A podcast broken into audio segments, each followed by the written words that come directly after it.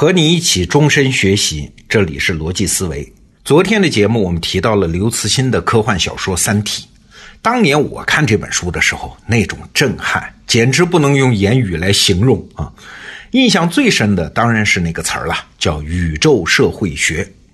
很少有一本科幻小说能够提供这么有解释力和想象力的理论框架。我先简单给大家介绍一下什么是宇宙社会学。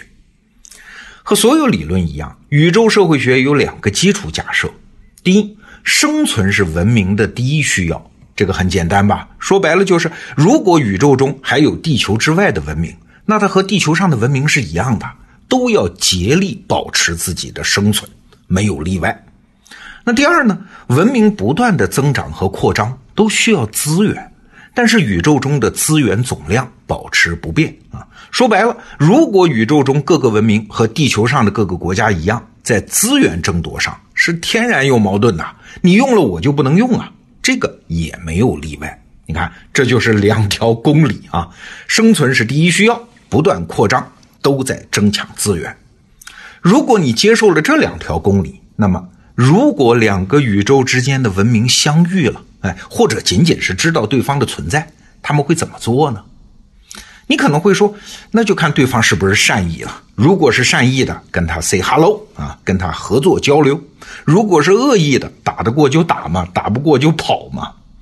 不过，刘慈欣的宇宙社会学在这儿引入了一个非常重要的概念，叫猜疑链。什么意思呢？就是宇宙中两个文明隔了那么远的距离，文明类型差异又很大，所以没有办法判断对方对自己是恶意还是善意。就算你能够判断对方的恶意还是善意，你也没法判断对方认为自己是恶意还是善意的。也就是说，即使对方一开始本来是善意的啊，但是如果他误判我是恶意的呢，那他也可能先下手为强，把我干掉再说。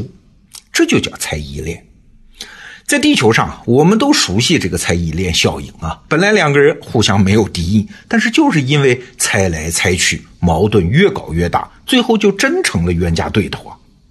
但是啊，在地球上，这个猜疑链很容易解除吗？毕竟大家都是人嘛，多几个回合的沟通也就没事儿了。但是在宇宙中，那可不行。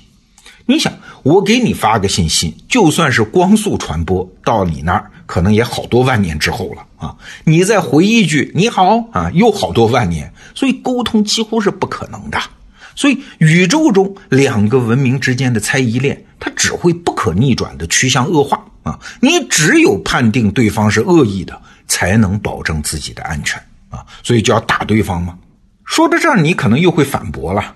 如果一个我们判断对方这个文明技术太落后啊，根本不至于对自己造成威胁，我们也不至于对他先动手吧？错了啊！刘慈欣在这个地方又引入了一个很天才的概念，叫技术爆炸。回看我们人类就明白这是啥意思啊！你想，一万年前我们的生活状态跟大猩猩也没啥区别，但是很快就进入了农耕文明啊。一万年之后，又进入了工业文明啊！工业文明不到二百年，又进入了信息文明啊！信息文明这才几十年，人工智能马上又要爆发了啊！而且这个速度还一直在加速。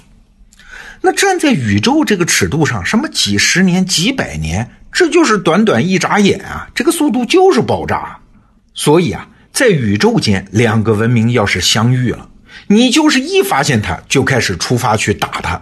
等你的飞船舰队到达，至少几十万年过去了。就算对方的技术现在非常落后，哎，你怎么知道几十万年之后他不会技术爆炸呢？等你到的时候，没准已经打不过他了。所以结论来了啊，宇宙间两个文明只要探知到对方的存在，没有什么可犹豫的，打得过就赶紧打，直接动手灭掉他。打不过呢，哎，你只好严格保密自己的存在，不让其他文明发现自己啊。呃，刘慈欣还为这种状况发明了一个词儿，叫“黑暗森林”。什么意思呢？你想，宇宙中文明之间的状态，因为沟通不便嘛，就像是大家都在一座黑暗森林中行走啊。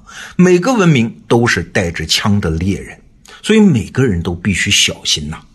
如果这个时候你突然听到某个方向上有个动静，你会怎么办？啊，你根本来不及判断对方是天使啊还是魔鬼啊，是婴儿啊还是老人呐，是野兽啊还是仅仅是一阵风啊？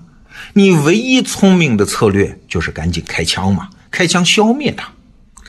怎么样，不寒而栗吧？哎，这就是宇宙社会学的大体框架。刘慈欣在《三体》中这个理论太震撼了，太简洁了，太有想象力了，逻辑太严密了，完全无懈可击啊！这是我过去的感受。但是啊，就在最近，我在网上又看到了一篇文章，叫《论三体中的宇宙社会学》。作者呢用的是笔名，叫风间隼，隼就是鹰隼的那个隼啊，是一位社会学老师。他就说啊，哎，刘慈欣这宇宙社会学很棒，但是我试着破破看啊，看看他有没有逻辑上的破绽。我印象最深的是下面这两处反驳。首先，宇宙社会学的假设，我们刚才说的一个文明。都要求存嘛，为了生存，什么都可以做嘛。而且所有文明都处于扩张中，所以要和其他文明争夺有限的资源。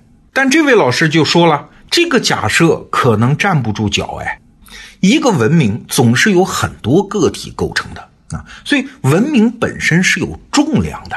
什么意思呢？就是个体的意志虽然是要求存啊，但是一旦堆积起一个文明之后，运行是要成本的。当这些运行成本大到一定程度之后，文明就身不由己了。否则，你怎么解释那些文明的自我毁灭啊？像什么古罗马帝国呀，还有中国的清王朝啊，他都是自己作的死啊，不是他想死啊，他没办法。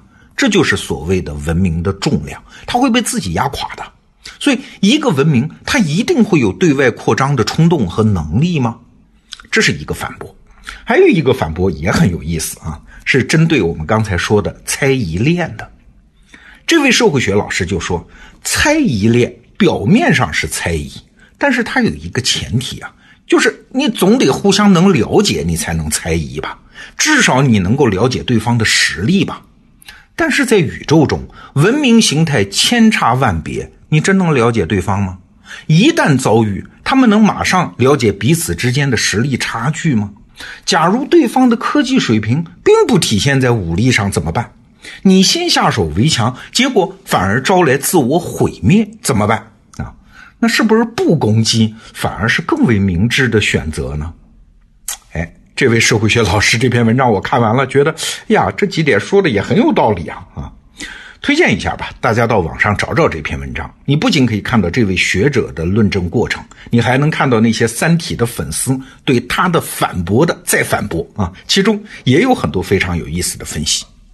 当然了，这毕竟是一篇小说啊，是纯粹推理得出来的结论，咱们不必太当真，就全当是一次智力体操。不过啊，这场论战也给我们一个启示啊，我们对于超出我们经验的事儿。做任何设想，凭借的好像是想象力啊，但是真正起作用的是啥呀？还是我们过去的经验啊？我们还是拿已有的经验去外推来得出结论。所以啊，无论多么天才的想象，都难免有漏洞和破绽。